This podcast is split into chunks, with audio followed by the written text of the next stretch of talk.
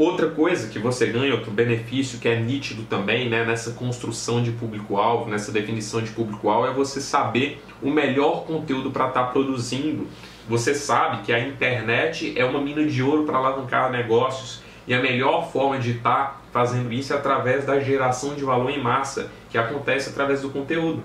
Só que se você não sabe qual conteúdo você vai produzir para o seu potencial cliente, você não sabe qual conteúdo você vai produzir para as pessoas que têm interesse de comprar de você, você vai dar um tiro no escuro.